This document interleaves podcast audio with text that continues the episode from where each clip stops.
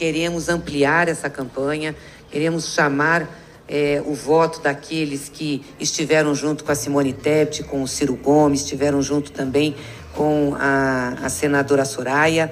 É, vamos conversar com esses partidos, dialogar para ampliar essa campanha, como vamos conversar com outras personalidades também do mundo político, do mundo cultural, intelectual. nós sabemos que temos uma grande responsabilidade, que é a defesa do processo democrático brasileiro e da democracia.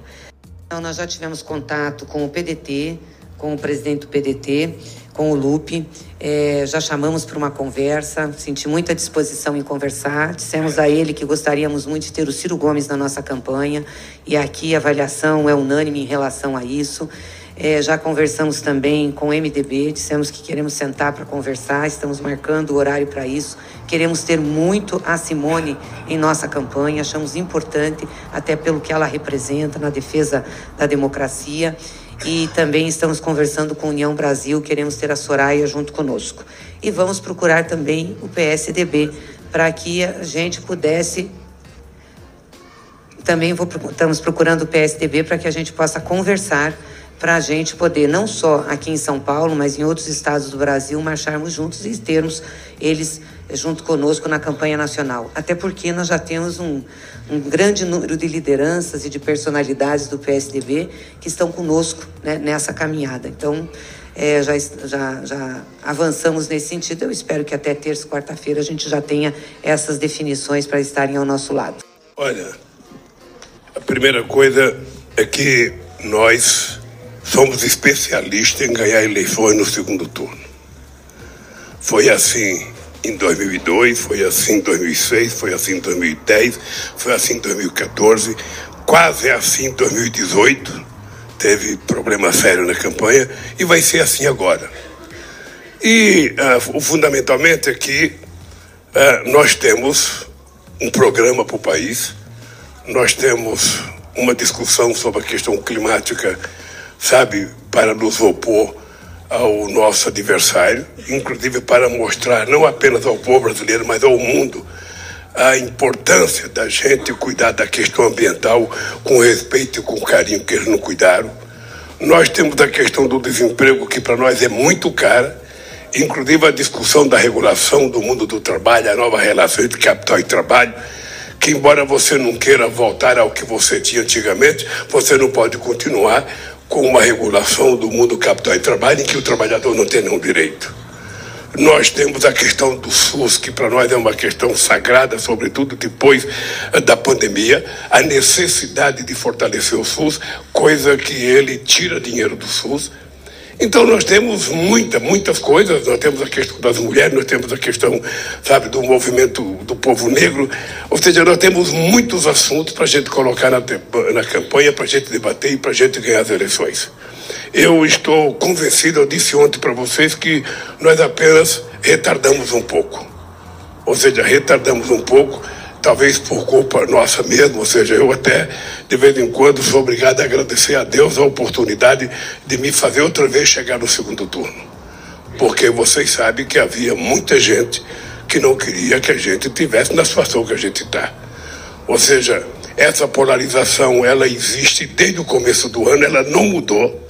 Ninguém conseguiu evitar, por mais que se falasse em terceira via, por mais que se tentasse achar candidato, por mais que se inventou candidato, ou seja, não se conseguiu acabar com a polarização, porque ela é real. Ela tem hoje dois lados. Tem um lado que defende a democracia, defende o bem-estar, o estado de bem-estar social, e tem outra, sabe, que a gente poderia dizer que foi genocida que carrega nas costas a responsabilidade de pelo menos metade das pessoas que morreram por falta de responsabilidade, por falta de comportamento governamental.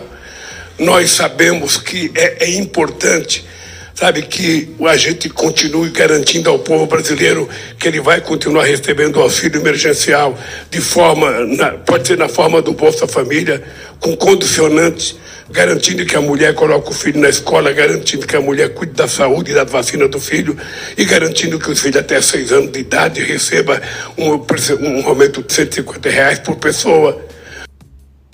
As palavras da deputada federal reeleita Gleisi Hoffmann, do PT do Paraná, presidente do PT e coordenadora da campanha do ex-presidente Luiz Inácio Lula da Silva, assim como as palavras do próprio ex-presidente, dão o tom de como será a postura do PT nesse segundo turno, em busca de apoios de outros partidos que já saíram da disputa presidencial.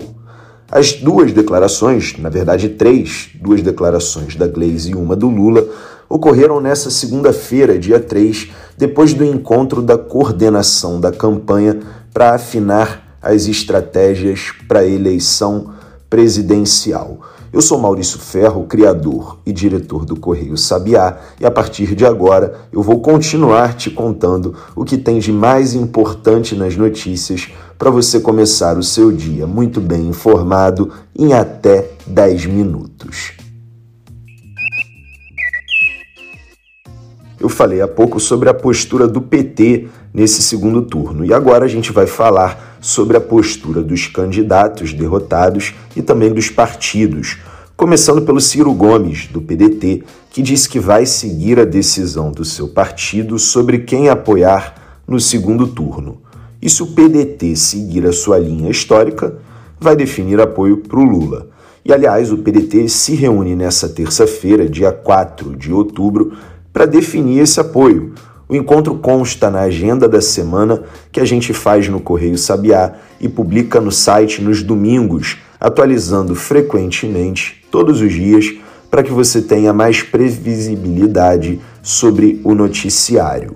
Já a candidata derrotada Simone Tebet, do MDB, estaria dependendo de um diálogo direto com o próprio Lula para definir o seu apoio ao petista.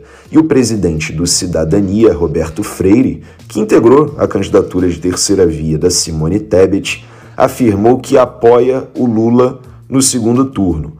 Mas isso se trata de uma posição pessoal, embora o mesmo deva valer para o seu partido, que também se reúne nessa terça-feira para definir o apoio. Ou seja, PDT e Cidadania têm reuniões previstas para essa terça para discutir a questão da, do apoio à candidatura do Lula. Com menos apoios de partidos do que o petista, o presidente Jair Bolsonaro vai ter o apoio do Partido Social Cristão, o PSC, que se manteve neutro no primeiro turno, mas já declarou que vai apoiar o atual presidente no segundo turno. Da mesma forma, o ex-coordenador geral da Lava Jato, Deltan Dallagnol, que agora virou político e se elegeu deputado federal pelo partido Podemos do Paraná, também declarou individualmente apoio ao presidente Jair Bolsonaro. E o Bolsonaro, aliás, escalou alguns aliados evangélicos para percorrer o Nordeste a região na qual teve o seu pior desempenho para tentar virar votos a seu favor. Uma parte importante também da estratégia do presidente é o anúncio feito pela Caixa nessa segunda-feira da antecipação dos pagamentos do Auxílio Brasil e do Auxílio Gás desse mês de outubro. Os créditos ocorrem normalmente nos últimos 10 dias úteis de cada mês mas nesse mês de eleição, de segundo turno, vão cair mais cedo na conta dos beneficiários a partir do dia 11, terça-feira da semana que vem. No dia da votação do segundo turno, todos os beneficiários já vão ter recebido os valores. E para a gente encerrar esse assunto de eleição e também fechar o episódio do podcast dessa terça-feira, eu queria só te lembrar que nós fizemos no site do Correio Sabiá as listas com todos os senadores eleitos, com todos os governadores também eleitos em primeiro turno e com os 24 candidatos que vão disputar o segundo turno da eleição nos 12 estados que ainda terão, claro, o segundo turno. Nós também publicamos na noite dessa segunda-feira uma lista com 30 candidaturas relevantes que não foram eleitas e que estavam alinhadas ao presidente Jair Bolsonaro. Eu também te lembro que no nosso site, que é www.correiosabiá.com.br, nós fazemos a agenda da semana, que tem a previsão dos principais eventos políticos e econômicos deste e dos próximos dias. É só você entrar no nosso site ou então acompanhar a gente pelas redes sociais, arroba Correio Sabiá. Durante esse segundo turno, nós estamos fazendo uma força-tarefa para que você fique ainda mais bem informado. E uma prova disso é o canal que a gente abriu para que você possa fazer perguntas diretamente para a nossa redação do Correio Sabiá, por meio de um formulário que a gente disponibilizou tanto no site e também envia nos nossos grupos de WhatsApp e mantém permanente nos links das nossas redes sociais, você pode, em menos de um minuto, fazer perguntas que a gente vai apurar e te responder, tirando as suas dúvidas. E por hoje é só, o Sabiá no Ar fica por aqui. Mas eu te lembro de seguir o nosso podcast aqui na sua plataforma preferida de streaming ativar as notificações e, se possível, também compartilhar o nosso trabalho, porque essa é uma forma de reconhecer o esforço que nós estamos fazendo e também, claro, levar informação confiável para as pessoas que você gosta, uma coisa tão importante nos tempos atuais. Eu sou Maurício Ferro, criador e diretor do Correio Sabiá, e eu que faço a apresentação desse podcast e também o roteiro todos os dias. Já quem faz a edição do áudio também diariamente é a Bia Brito. E eu lembro ainda que o Sabiá no Ar é publicado de segunda a sexta-feira por volta das 8 horas da manhã, com o objetivo de deixar você muito bem informado em até 10 minutos. Como amanhã é quarta-feira, eu espero você. Tenha um excelente dia e até lá!